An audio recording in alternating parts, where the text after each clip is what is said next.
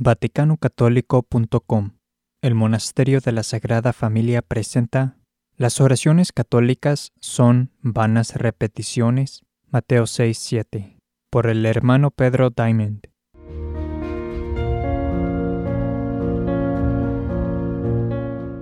Los protestantes a menudo se oponen a las oraciones católicas, diciendo que son vanas repeticiones, las cuales Jesús condenó en Mateo 6, versículos 7 a 8.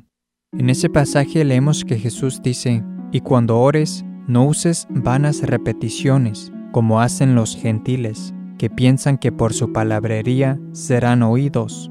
No seáis pues semejantes a ellos, porque vuestro Padre sabe de qué cosas tenéis necesidad antes que vosotros le pidáis. Ahora, en Mateo 6, 7, Jesús no está condenando las oraciones que contienen palabras repetidas, ni tampoco está condenando la múltiple repetición de la misma oración. Y hay muchas pruebas de la escritura sobre este punto.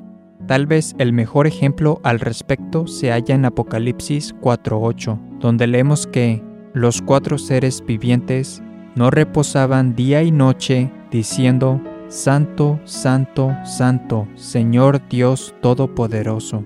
Así que leemos que ellos decían una y otra vez, Santo, Santo, Santo. Esto en cuanto a la idea de que todas las oraciones que contienen repeticiones son paganas. La afirmación no podría estar más equivocada. Otro ejemplo se halla en Isaías 6, en donde leemos que los serafines decían, Santo, Santo, Santo, ante el trono de Dios. Este es, obviamente, un pasaje paralelo al Apocalipsis 4.8. Otro ejemplo tremendo para refutar el concepto erróneo protestante sobre este tema se halla en Salmo 135 o Salmo 136, dependiendo de la versión de su Biblia. En ese salmo se nos da una oración de alabanza y acción de gracias, donde la misma frase, porque es eterna su misericordia, se repite 26 veces seguidas. Dice, porque es eterna su misericordia en cada versículo. Esto destruye la idea protestante sobre este punto. También leemos que Jesús repitió la misma oración tres veces seguidas, cuando oraba a su Padre en el jardín de Getsemaní. Eso puede leerse en Mateo 26, versículo 39, Mateo 26, versículo 42, y Mateo 26, versículo 44. En Mateo 20, versículos 29 a 33, Jesús responde a la oración repetida de los hombres ciegos a que tuviese misericordia de ellos. Como podemos ver, en la Biblia hay numerosos ejemplos de oraciones dichas al verdadero Dios que son repetidas. Estas no constituyen vanas repeticiones de los paganos. Entonces, qué estaba condenando Jesús? En Mateo 6, 7, Jesús no está condenando las oraciones que contengan palabras repetidas, ni tampoco la múltiple repetición de la misma oración. Por ejemplo, cuando se dice el Padre Nuestro o el Ave María cinco veces seguidas, sino más bien Él está denunciando lo que practicaban los paganos. Ellos pensaban que podrían complacer a sus falsos dioses por palabrerías elocuentes y elaboradas. Ellos pensaban que tenían que decir con precisión las cosas correctas y las palabras y nombres debían decirse en ciertos días, no fuera a hacer que sus falsos dioses no los escucharan o no recordaran sus necesidades. Jesús está denunciando su paganismo. Él les está enseñando que el verdadero Dios sabe todas las cosas.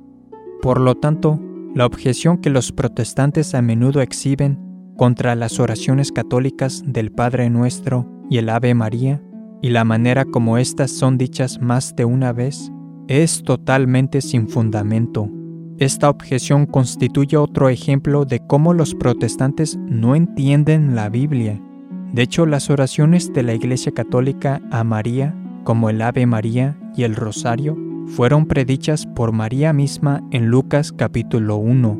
No solo es que la sustancia del Ave María se encuentra en la Biblia, sino que en Lucas capítulo 1 versículos 46 a 48 leemos que María predijo que todas las generaciones la llamarían bienaventurada, que es equivalente a bendita, La oración católica del Ave María se refiere a María como bendita, que es equivalente a bienaventurada dos veces, y esta oración ha sido dicha por millones a través de la historia católica.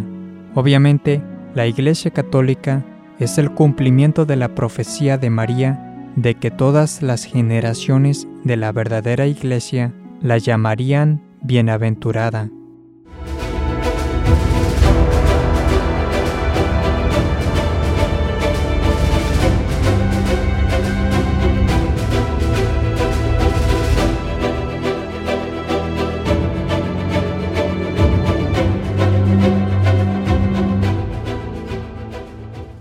vaticanocatólico.com